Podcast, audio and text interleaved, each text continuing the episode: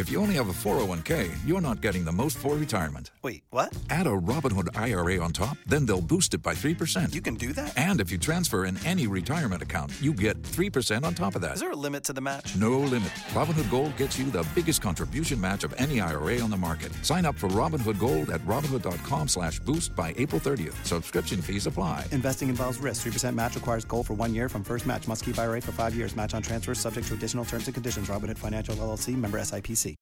¿Tú cómo lidias un poco con esta crítica? Siempre es como de, no, es que siempre son los mismos. Sí, te vemos muy seguido en, en películas cada año. pero no estoy en todas las películas del cine mexicano. o sea, ¿Tú crees que eso te sigue definiendo como persona o crees que ya has dejado atrás esa parte de la adopción y de todo esto que viviste al inicio de tu vida? hay una etapa oscura de Mauricio, de, de- después de varias consecuencias, eh, tuve una que otra sobredosis, tuve uno que otro accidente, tuve ahí unos, unos, unos momentos este, bastante fuertes. ¿Estuviste cerca de dejarlo en algún momento? Aquí voy a tener que dedicar a otra cosa, tal vez regreso a estudiar o... Lo que sí dudé fue en seguir vivo. Amigos, bienvenidos una vez más aquí al Control Perdido. El día de hoy tenemos un invitado especial. Ha hecho telenovelas y ha hecho muchas películas mexicanas. Su nombre es Mauricio Ockman. ¿Cómo estás el día de hoy? Muy bien, muy Aplausos, contento. aplausos, Muchas gracias. aplausos, aplausos. aplausos. Bien, pues muy contento. Ahorita como platicábamos en el tour de medios de Papá o Mamá, feliz que ya pues ya está en cartelera, ya somos una opción más para, para ir al cine y, y bueno, es una película eh, muy divertida, entrañable. Entonces, pues nada, pues feliz, feliz. Oye, Mauricio, yo te quiero preguntar porque este año creo que ha sido un año bueno para el cine mexicano. Porque hemos tenido, no sé, películas de terror como Huesera, hemos Radical. tenido Radical con Eugenio Derbez, que estuvo por aquí en el programa. A nuestro amigo Emilio Treviño estuvo en la película ahí de Confesiones. Ah, confesiones Sí. que no le he visto. esa Está dura. ¿eh? Te, te recomiendo que vayas un poco sin tu familia porque está, Está fuerte. está ok. fuerte. Estómago fuerte. Pero yo quiero preguntarte a ti, ¿cómo ves el estado del cine mexicano actual? Tú que has estado desde hace muchos años, ¿cómo lo ves? Pues mira, yo creo que ahorita, bueno, lo tengo que decir, Radical está haciendo un parteaguas padre de, digamos que a nivel industria, de decir, ok, ya se reactivó, se está reactivando, la gente está yendo al- al- a los cines, están apostándole por, por ver cine mexicano. Eh, digo, también ahí está el señor influencer y eh, Totem, creo que también se acaba de, de- Va a estrenarse, creo que o se va a estrenar. Y próximamente. está, va a estar nominada, creo, para los Oscars. Exacto, que esa viene fuerte con el tema de la nominación. Entonces, yo creo que como industria está padre porque hay de todo. O sea, se están haciendo todos los géneros y se están haciendo tanto eh, a nivel comercial como a nivel un poco más, pues no quiero decir indie, pero más, de autor, pues. más de sí. autor, exacto. Entonces, creo que, y bueno, tenemos terror, tenemos suspenso, tenemos comedia, comedia familiar, drama. Entonces, yo lo veo, lo veo muy bien, lo veo muy padre y siento que nada más es, es, es cuestión de seguirnos apoyando entre nosotros, que somos parte de la industria cinematográfica, pues como lo hacen en, pues en Hollywood o en, o en España o en Francia, ¿no? Que, que, que la industria eh, se apoyan mutuamente sin, sin importar este rollo como que de repente es, ah, no, yo hago puro de autor, ah, no, es comercial, ah, no, es, ya sabes, y es como, no, o sea, creo que, creo que vamos muy bien y creo que podemos seguir abrazándonos, que eso se lo aplaudo muchísimo, por ejemplo, a Ernesto Contreras, que es un director que estamos acostumbrados a, a un cine más de autor, a un cine más de drama y, y que se haya arriesgado con, con, con papá o mamá a aventarse el clavado hacer una comedia, comedia familiar, a deschongarse con nosotros y a jugar, me parece súper aplaudible, ¿no? Entonces, yo veo, yo veo muy bien, veo que va en, en, en, en, en ascenso después de, pues, de una pandemia fuerte. Creo que ahora ya empezamos a ver que, que, que se está reactivando más, ¿no? Y, por ejemplo, ¿tú cómo lidias un poco con esta crítica? Porque en general hay un poco de crítica hacia el cine mexicano, ¿no? Que siempre es como de, no, es que siempre son los mismos o que es un mismo tipo de cine. ¿Cómo tú lo ves desde dentro, no? Que a lo mejor hay gente que lo ve desde fuera. Yo creo que es una percepción. Ahorita, como estamos platicando, se hace cine de todo tipo y hay muchísimos actores y hay muchísimo cine con diferentes actores. De repente a mí lo que me pasa es que, no sé, de repente, no, pues es que otra vez, otra vez Mao, pues sí, o sea, me siento muy afortunado, muy agradecido, pero no estoy en todas las películas del cine mexicano. O sea, la realidad eh, es esa. O sea, en las que he estado he tenido la fortuna que le ha ido bien, que han tenido una exposición y que al público ha tenido una audiencia padre, que estoy muy agradecido, pero la realidad es otra. Esa es la percepción de alguien que a lo mejor nada más ha visto, ¿no? Porque sí, he tenido la fortuna que, que casi cada año estoy estrenando una peli. Luego por la pandemia, pues se juntaron a unas ahí que se estrenaron. De repente me tocó, creo que dos estrenos muy, muy seguidos. Creo que fue Qué despadre y luego Y cómo es él, que tenían diferencia de, no sé, un par de meses. Que bueno, eso sí, de repente dices, órale, se ve como. Como, que salió repetido. ¿no? Ajá, exacto. Pero en el Inter salieron muchas más también que estaban ahí, ¿no?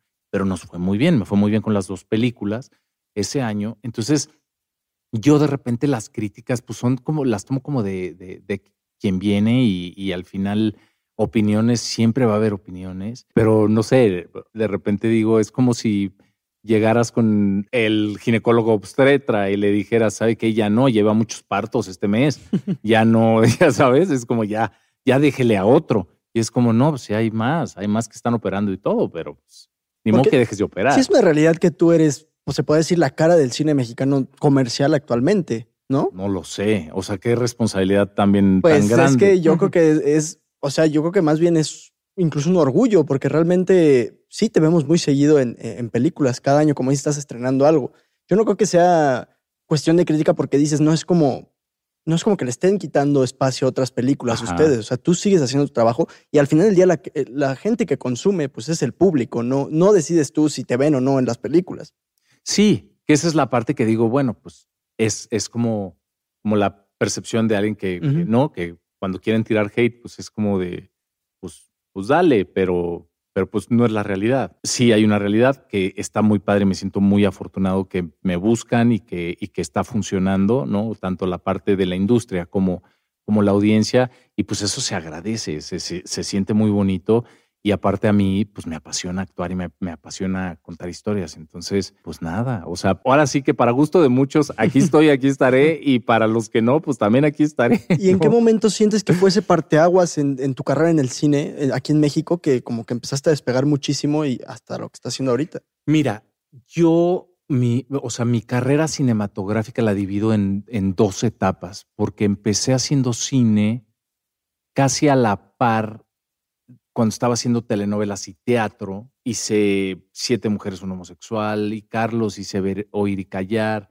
hice Corazón Marchito con Ana Serradilla, hice como cuatro o cinco pelis, y después me fui de México, dejé de hacer cine y hacía teatro, televisión y cine, que estuvo muy padre, pero fue una, una etapa que cuando me fui de México, que luego me fui a Colombia, viví tres años, me fui a Argentina, luego me fui a Miami y tal, y pasaron muchos años que no hice cine. Y el que me regresó al cine fue Pitipol Ibarra con A la Mala. Entonces, cuando me llama a hacer A la Mala, pues yo estaba feliz de regresar al cine y nos fue muy bien con A la Mala. Y siento que A la Mala fue el parteaguas para seguir teniendo como una continuidad eh, cinematográfica, porque después eh, vino Hazlo como hombre y después vino Ya veremos y entonces puras pelis que, le, que les empezó a ir muy bien. O sea, me empezó a ir muy bien a nivel audiencia, eh, público, y, y, me empezó a ir muy bien también eh, a nivel críticas y a nivel este, recepción. Premios y así. Entonces estuvo muy padre. Entonces es como que. Y ya desde ahí no he parado de tener como una, una continuidad en el cine que le agradezco muchísimo y cada vez más. Y ahora, o sea, lo que me sucedió a mí es que no solamente como actor, o sea, empecé a meterme como productor en la parte creativa y ahorita, por ejemplo, hoy amanecí con, con una noticia muy bonita de una peli que coproduje en España que se llama Amigos hasta la muerte. Si no la han visto, véanla. Está en Prime, eh, en Amazon, en, este, en México y Latinoamérica y Estados Unidos nos fue muy bien y luego se, se acaba de estrenar en España ayer, el 29 de noviembre y amanecimos siendo el segundo lugar de lo más visto en España y fueron las nominaciones al Goya y salimos nominados a Mejor Canción eh, nominada al Goya. Entonces, pues amigos, hasta la muerte va a tener eh, presencia en los Goya, lo cual está padrísimo. y es una película que nos ha dado pues una satisfacción muy bonita. Entonces está e, esta parte como de seguir contando historias, de, traigo ahí más proyectos que estoy como, como, como moviendo. Eh, también la industria ha cambiado muchísimo y antes pues nada más ibas a salas de cine y después te ibas a la tele o a la televisión abierta o bueno, había DVDs y tal, ya no hay y ahora ya es como el, el rollo de lo que va para plataforma, de lo que va a cines y la, el tema de, de generar contenido, ¿no? Constantemente. Entonces, creo que es una época padre para todos los actores o, digo, parte, parte creativa, obviamente productores, escritores, directores, pero esta parte como, no sé, como, como yo viví tantos años y digo, soy actor y me apasiona la actuación, pero es un momento padre para traer a la mesa proyectos y no esperar nada más a que te llamen como actor, ¿no? Porque muchas veces estás esperando el casting o estás esperando que alguien te recomiende o te, o te llamen como actor, pero el, el, el, traer propuestas a la mesa, no solamente como actor, sino también como, como productor o como, como escritor o, como creador, eh, creo que es un momento interesante. Oye, ¿qué película te hizo a ti o qué interpretación te hizo a ti querer ser actor? Porque sé que quieres ser actor desde que eras muy joven. Sí. ¿Cuál fue la película que para ti dijiste, ah, cuando vi esto es lo que yo quiero hacer? Mira, a mí me pasó, o sea, cuando yo me puse una botarga de pingüino, haciendo este, el pingüino, un pingüino, uno de los pingüinos de Mary Poppins, tenía como cinco o seis años y hasta el día de hoy me acuerdo perfecto de la sensación de estarme poniendo la botarga y estar haciendo y estar en el teatro, creo que era el teatro del IMSS de Querétaro, no, no me acuerdo. Y estábamos presentando la obra, pero mi sensación de decir, no sé, como que me transportó a otro lado y desde ese momento me preguntaban qué quería ser de grande. Y en lugar de decir piloto, astronauta, bombero, eh, doctor o no sé, decía actor.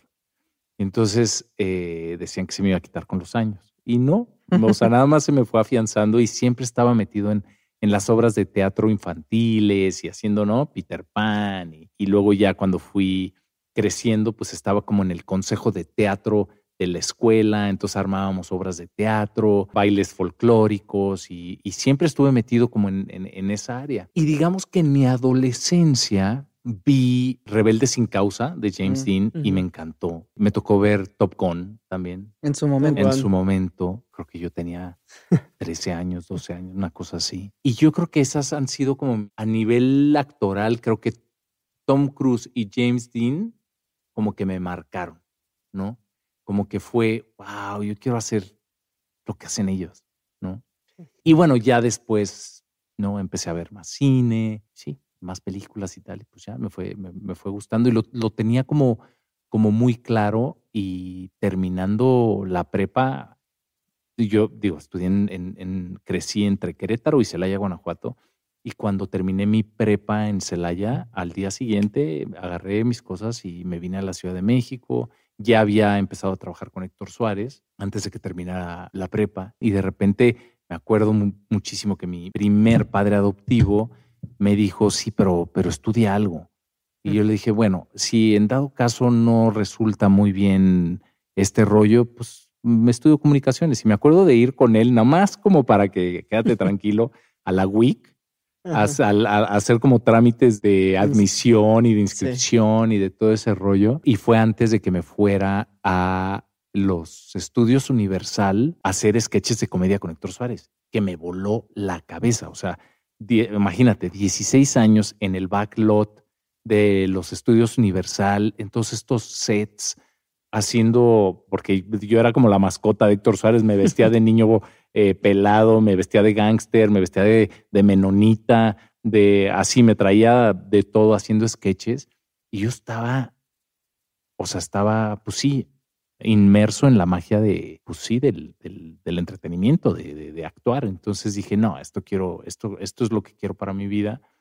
Y cuando terminé de trabajar con Héctor, me regresé a Los Ángeles a estudiar actuación. Y escuché que ahí fuiste mesero. Sí. Y que, que, le serviste ya a Paul Stanley de Kiss.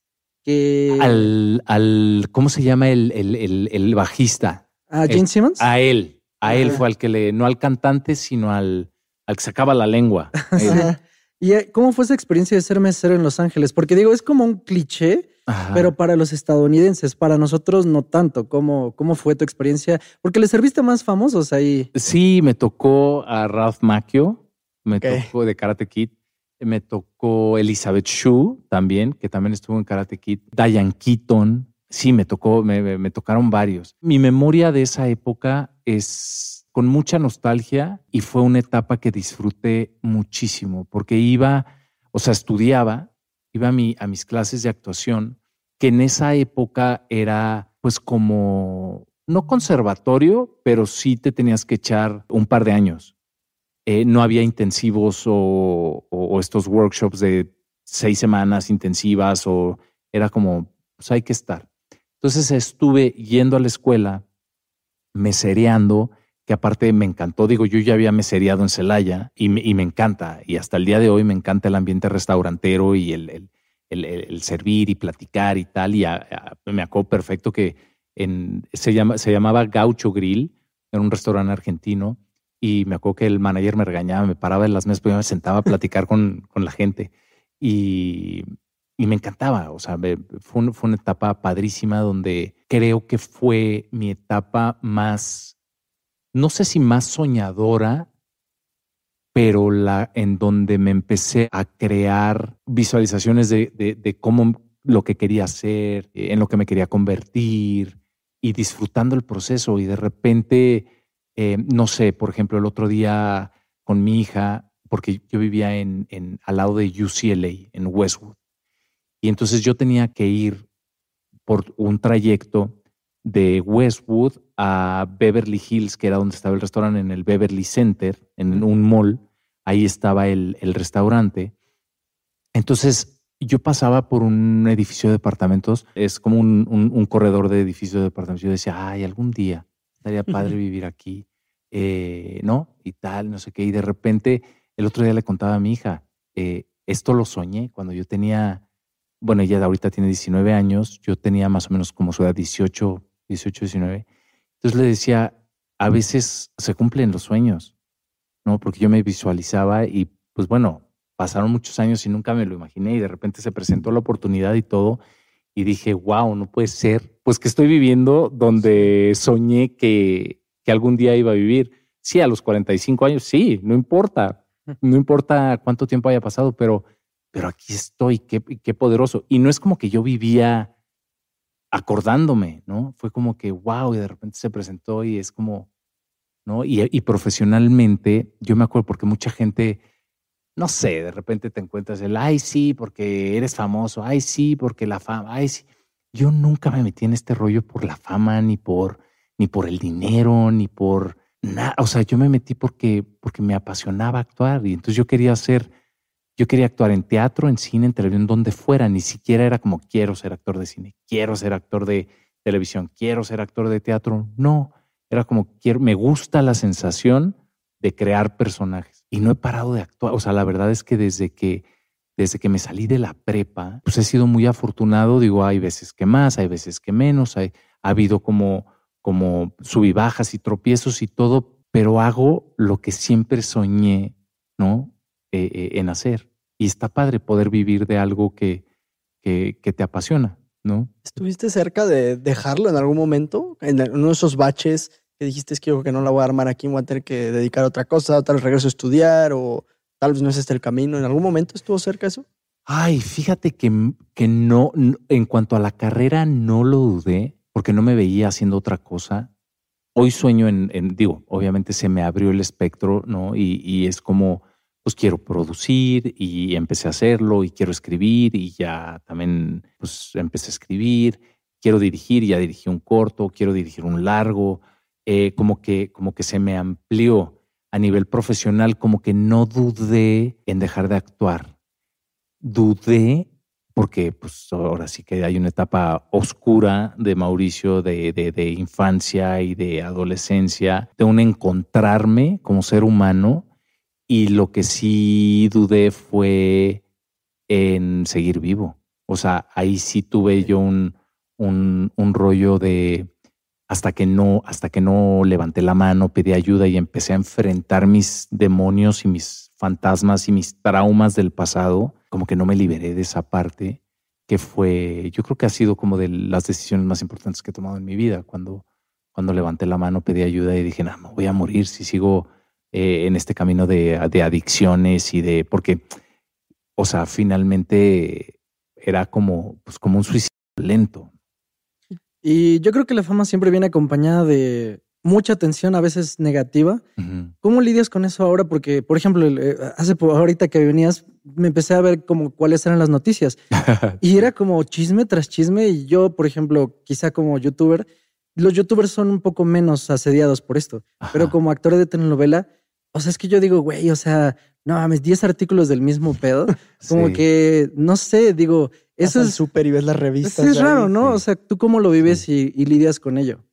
Mira, la verdad es que con los años, como que me curtí, ¿no? Como que se me hizo como, como piel de cocodrilo.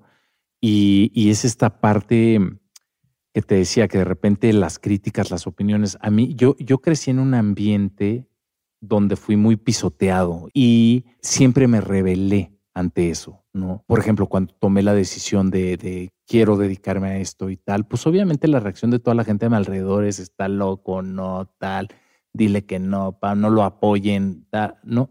Entonces fue como, no pasa nada, esto va por mí, lo quiero hacer por mí y paz, me, me aventé, ¿no? Y desde entonces pues he sido como muy resiliente con mi vida. No he dejado que nada de afuera dañe como lo que yo quiero. Y pues sí, la verdad es que las opiniones, las críticas, cobran fuerza cuando uno les, les pone atención, porque muchas veces la gente que está opinando, la gente que está diciendo, no te conoce no sabe lo que sientes, no sabe lo que estás viviendo en realidad. El único que sabe eres tú y, pues las personas a tu alrededor, ¿no? Nadie sabe cómo soy como papá, nadie sabe cómo soy como exmarido o como familia o como pareja o como, como ser humano, ¿no? O sea, yo creo que si conocen un 10, 15% de mí, es mucho. Ya sabes, es como tú estás, estás hablando de lo que tú traes no de lo que soy yo. Entonces, cuando le das la vuelta a eso, pierden todo el peso, ¿no? Y mucha gente me dice, oye, pero ¿cómo no te afecta? Pues no,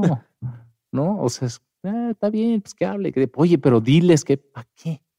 Ya sabes, es como para qué salir a decir. Exactamente, es como no voy a poner mi energía ahí, mejor pongo mi energía en, otros, en otras cosas. Cuando venías por aquí, yo creo que lo que más me llamó la atención de investigar un poco sobre tu vida fue como de, ah, no, nació en Washington, luego vino a México, lo adoptaron. Es, ¿Tú crees que eso te sigue definiendo como persona o crees que ya has dejado atrás esa parte de la adopción y, de todo esto que viviste al inicio de tu vida? Mira, o sea, la realidad es la realidad, ¿no? O sea, yo no puedo borrar el, el que soy un, fui un bebé adoptado, ¿no?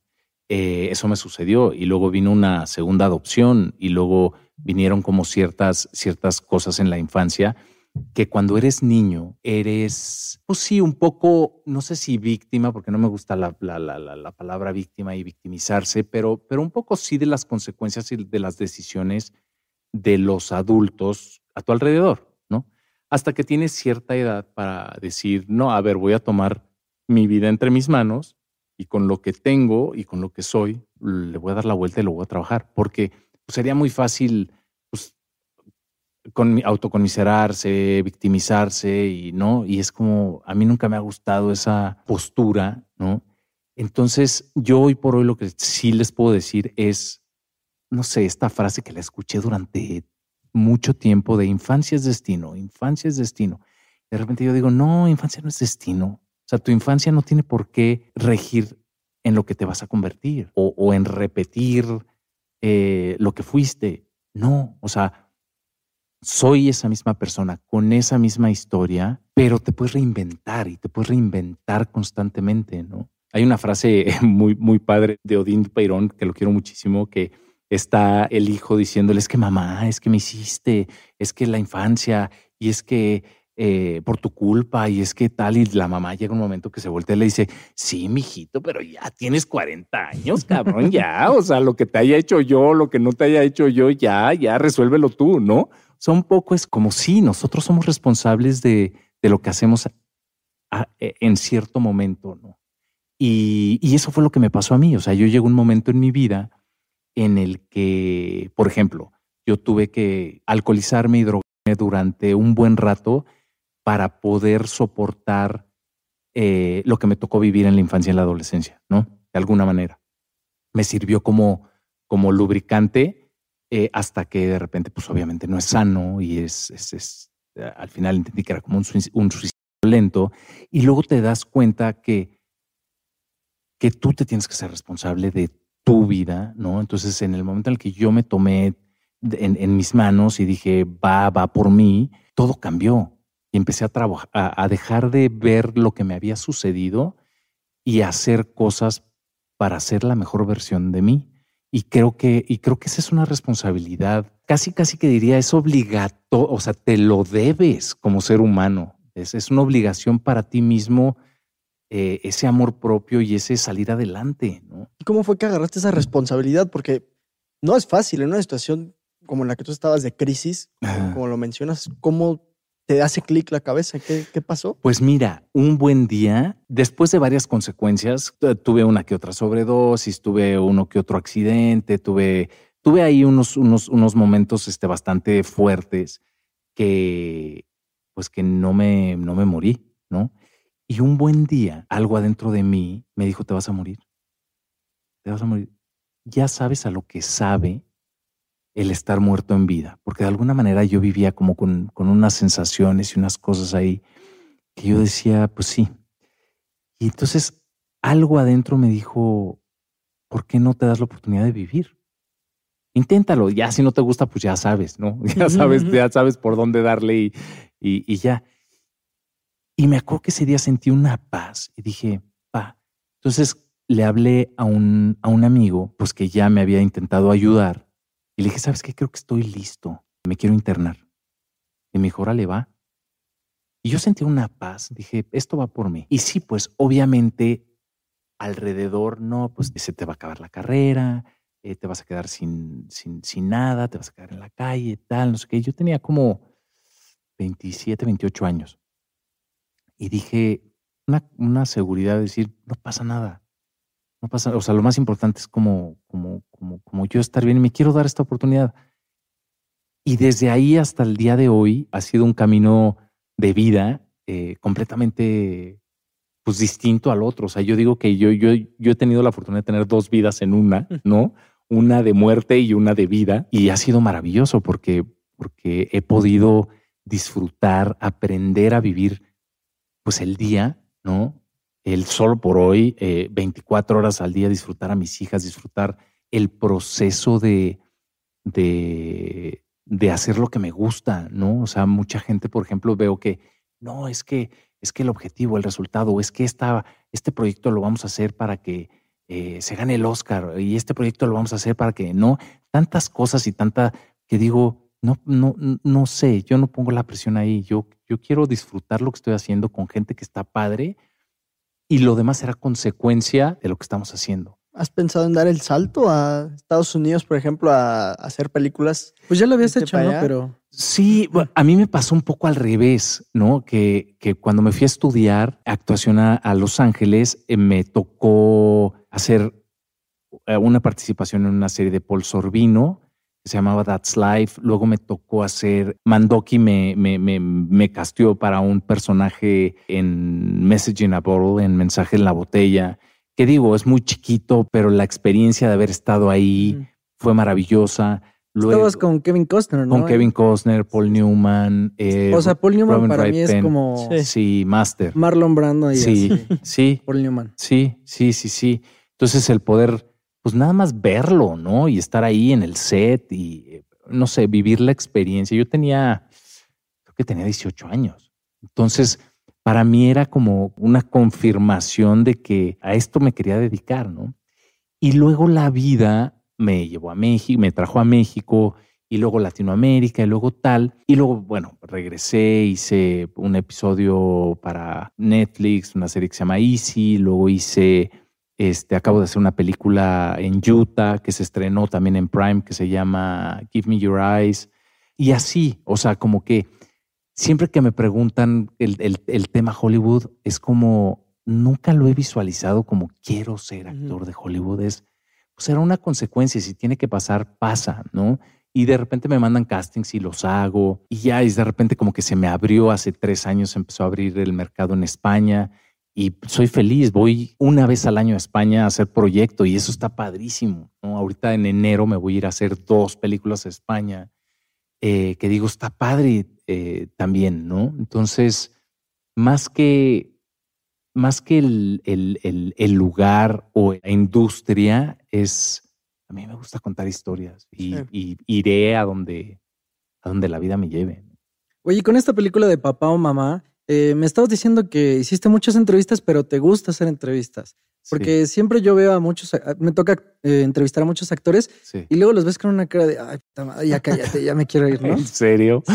Ya sé. ¿Y a ti te gusta dar entrevistas? Sí, me encanta. Yo, yo no sé si es como este mismo espíritu que tenía de, pues de la mesereada y de cotorrear y de platicar y conocer eh, porque me gusta, me gusta mucho. Y luego me di cuenta que es una parte fundamental, es parte de, o sea, es parte de, digo, obviamente no tiene que ver con el actuar ni con el, el, contar historias, pero, pero creo que para que la industria y la maquinaria jale, es un trabajo en equipo y es una colaboración. Cuando toca dar entrevistas, es es como parte de, ¿no? Es como un, un, un, ir y venir. Y luego es como, pues claro, o sea, ¿cómo, ¿cómo se entera la gente de que hay un proyecto? Pues no, es un poco como, como si no dices lo que está pasando, pues es muy, es muy raro. Y, y hay tantas cosas pasando ya, hay tanta información, hay tantos proyectos, pues que es parte de, de, de, de que jale un proyecto en el que estás, ¿no? Entonces yo siempre mi equipo lo sabe y desde hace muchos años es, aunque esté haciendo, ahorita yo estoy filmando una película, estoy filmando una película de acción, pero antes de comprometerme yo sabía que venía Papá o Mamá y el lanzamiento de Papá o Mamá y fue como vamos a organizarnos y agendar porque es importante darle su despegue a Papá o Mamá y, y a cada proyecto.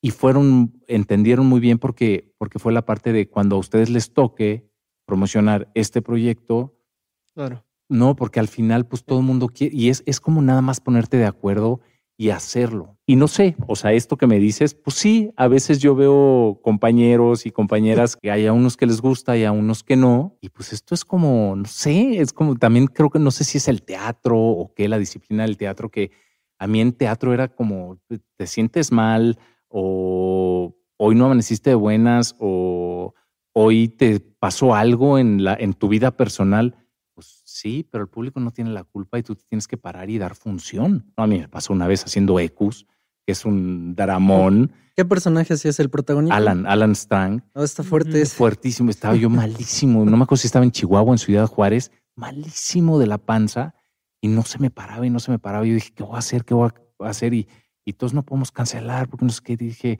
pónganme un bote de basura tras bambalinas y un rollo de papel de baño. Y si en algún momento siento, este, pues me voy atrás y me vuelvo a meter y tal. Y, y, al, al, que hacía eh, al caballo principal le dije, híjole, compadre, perdón, eh, porque obviamente eran caballos, pero eran actores haciendo de caballos. Para quien no sepa, es, es, una historia de un hombre que se enamora de un caballo, de su caballo. Pues que lo idealiza. Que lo idealiza. es Depende de la versión, se pone más bueno, cachondo. Sí, se pone cachondón porque es, es como que es su dios, pero pues ahora sí que es orgásmico el, el, placer divino, ¿no? y entonces, claro, la escena más fuerte es cuando él se va al establo con la chavita y van a tener relaciones, se encueran y están ahí en el establo y están todos los caballos viendo y es como si no Dios lo estuviera viendo. Y entonces en esa escena, para que el que no sepa, pues este cuate agarra un punzón y le empieza a sacar los ojos a los caballos y estoy desnudo 10 minutos, 15, es un monólogo durísimo. Bueno, para no hacerles el cuento largo, no tuve que usar el bote de basura ni el papel de baño. la, la adrenalina, yo creo que me, no sé, me, me apretó los esfínteres. Porque lo hice en el escenario, dicen. Exacto, exacto. Así de, pues no dicen que mucha mierda, ¿no? pues ahí les va. Ahí les va. Eh, no, y creo que el rigor de la disciplina, pues también te enseña que, sea, que hay, que hay, que darle, ¿no? Entonces, no Estabas sé. en tu momento más vulnerable. O sea, enfermo del estómago desnudo. Sí. Enfrente de caballos. Sí.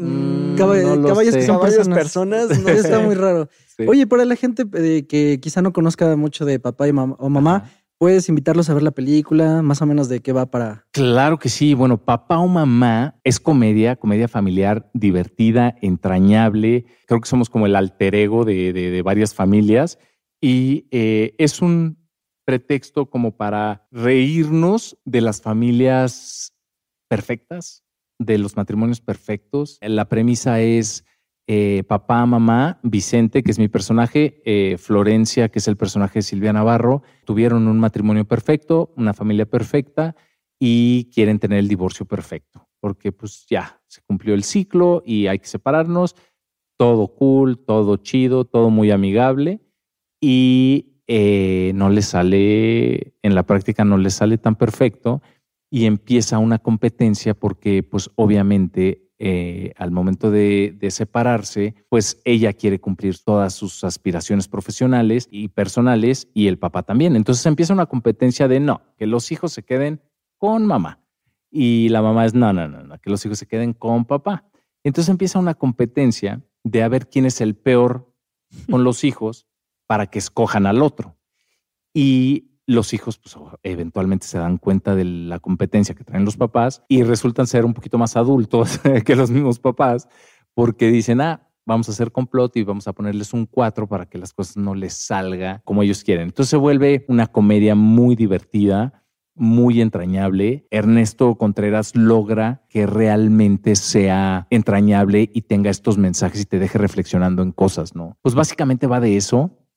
Yo creo que se van a divertir mucho y la van a pasar ¿Y muy bien. tú sientes alguna resonancia personal con la película? Porque digo, pues habla de varias cosas que hemos hablado en este, en este día. Pues mira, ya yéndome más profundo, ¿no? Es como la parte de, de encontrarte y de estar bien contigo para por ende estar bien con los demás, estén juntos o no, ¿no? Porque no se trata de un, de, de- de un forzar algo, ¿no? A que se dé. Pero obviamente el, el amor por la familia, el amor por los hijos y el llegar como a, como acuerdos y a negociaciones padres, yo creo que sí resueno con eso, ¿no? Y la verdad es que yo hoy por hoy, pues tengo una familia que es una familia no tradicional, pero, pero es mi familia, que son las mamás de mis hijas y mis, y mis hijas, y, y son mi familia. Entonces, de repente la gente me dice, ay, pero ¿a po- sí, hablo todos los días con ellas, estamos, eh, no, somos, somos muy unidos y, y, y- y estamos, somos familia, ¿no? Al final. Entonces yo creo que resueno con esa parte. Creo que en papá o mamá llevamos al extremo el, el tema de hacerle maldades a los hijos, que creo que este, de repente la vi y dije, ay, sí nos manchamos, pero, pero creo que tiene que llegar ese punto para que dé el giro de, de, de De la tuerca elección. y estos dos aprendan su lección, ¿no? Sí. Pues muchas gracias por haber estado aquí. No, hombre, gracias a ustedes. Y por abrirte tanto, porque sí, son temas duros los que cuentas. no, pero mira, la verdad es que siempre que, que hay el espacio y se puede, a mí me gusta como, como compartir y de verdad tengo unas historias muy, muy bonitas de gente que se me ha acercado y que, y, y que me ha dado unos testimonios que digo, pues para eso estamos. O sea, creo que sí hay una responsabilidad como compañeros de, de mundo o de esta vida de, pues te paso mis notas, yo así le hice, o sea, yo viví esto, esto y esto y ahí están mis notas y si te sirve alguna de ellas, agárrala, si no, no pasa nada. Sí, está muy cool. Pues no se pierdan papá o mamá ya en cines a partir de este viernes, me parece, ¿no? No, ya a partir de este jueves, Ya. eh, 30 de noviembre, Ya ya estamos. estamos. en cines. Véanla y escríbanme, escríbanme a mis redes y díganme con quién se quedan, con papá o con mamá. ¿Cuáles, ¿Cuáles son tus redes? Mi, el Instagram es Mau Ochman, se escribe Ochman con doble N, el Twitter también y Facebook estoy como Mauricio Ochman. Aparte, hace como 15 días acaba de ser tu cumpleaños, entonces. El 16 de noviembre, sí. Muchas gracias. Eh, ¿Te acordaste? felicidades. Bien. se aceptan regalos. Ay. Mensajes de felicitación.